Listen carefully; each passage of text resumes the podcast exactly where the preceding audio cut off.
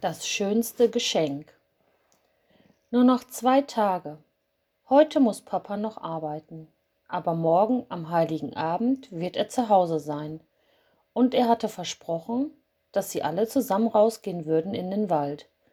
Sie wollten sich zusammen einen schönen Christbaum aussuchen. Papa, Mama, Tom und seine kleine Schwester Sarah. Es sollte ein schöner Baum sein, groß, so dass er bis zur Decke in der Stube reicht und breit, damit er mitten in der Stube stehen konnte. Man wollte sich fast wie draußen fühlen, nur viel wärmer. Er musste natürlich auch viele starke Zweige haben, sonst konnte man ihn gar nicht richtig schmücken.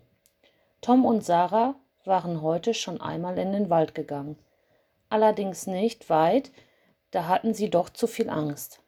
Sie wollten sehen, ob sie Papa morgen nicht überraschen könnten. Vielleicht finden sie ja schon den richtigen Baum. Und tatsächlich, nur wenige Meter vom Waldrand entfernt, stand ein schöner, gerader Baum, wie man sich wie man sie sich vorgestellt hatte. Vorsichtig gingen die beiden Kinder zu dem Baum, begutachteten ihn von allen Seiten, rüttelten ein bisschen an den Zweigen. Sie konnten natürlich nicht bis ganz oben sehen, dafür waren sie zu klein, aber Tom meinte, der ist richtig, das wird unser Weihnachtsbaum. Und Sarah stimmte ihrem großen Bruder zu. Schließlich wusste der immer, was richtig war. Na ja, manchmal machte er auch ziemlich Blödsinn, wie damals, als er das äh, Bonbonglas vom Schrank geworfen hatte. Aber meistens hatte er recht. Dafür war er schließlich ihr großer Bruder. Plötzlich hörten sie eine Stimme. Sie schien leise zu sein, klang wie das Rascheln von Blättern. Danke, sagte die Stimme, dass ich euch gefalle. Was war das, Tom? Weiß ich nicht. Vielleicht nur der Wind. Selbst Sarah merkte, dass er Tom nicht ganz geheuer war. Und dann kam wieder die Stimme, diesmal etwas kräftiger. Ich bin es, die Tanne. Entschuldigt, falls ich euch Angst mache. Das wollte ich nicht. Ich freue mich nur, dass ihr mich schon findet. Die meisten Menschen sehen mich hier nämlich gar nicht. Die Kinder waren erstaunt. Von einem Weihnachtsbaum, der reden kann, hatten sie noch nie gehört. Aber Tom war das die Krönung.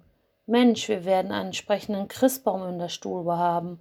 Und wenn das nicht das Tollste ist, Sarah kam das schon etwas seltsam vor, und der Baum schien nicht so ganz einverstanden zu sein. Entschuldigt mal, ihr wollt mich doch hoffentlich nicht absägen.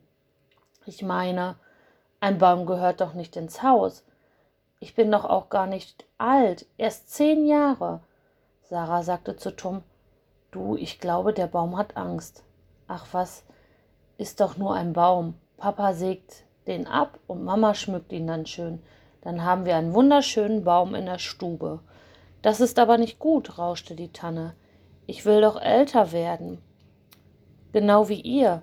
Außerdem könnte ich sowieso nicht mehr sprechen, wenn ich an den Wurzeln, wenn ich nicht an den Wurzeln fest bin.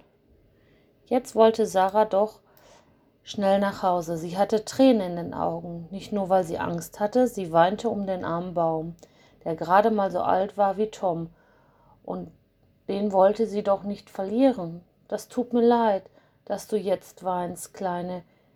Ich wollte dich nicht traurig machen. Du kannst mich gerne immer wieder besuchen und mir reden, aber in eurer Stube geht das nicht.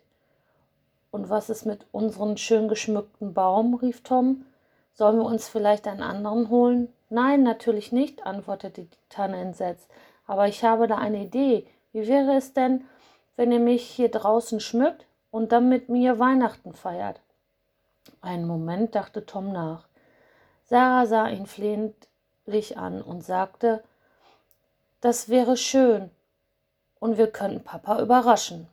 Gesagt, getan, Tom und Sarah liefen zurück zum Haus und besprachen alles mit Mama. Dann gingen sie alle, vollgepackt mit Christbaumkugeln, Lametta, kleinen Engeln, Süßigkeiten zur Tanne und begannen sie zu schmücken.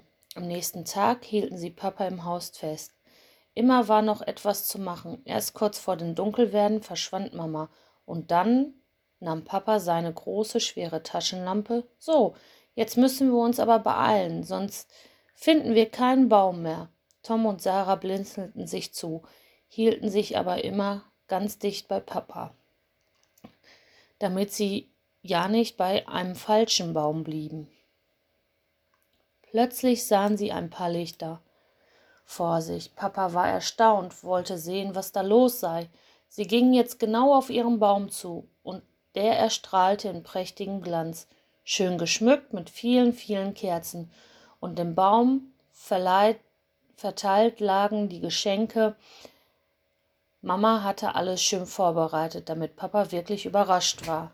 Sarah aber zwinkerte dem Baum zu und raunte, das verraten wir aber keinem, dass du reden kannst, und im nächsten Jahr feiern wir Weihnachten wieder mit dir.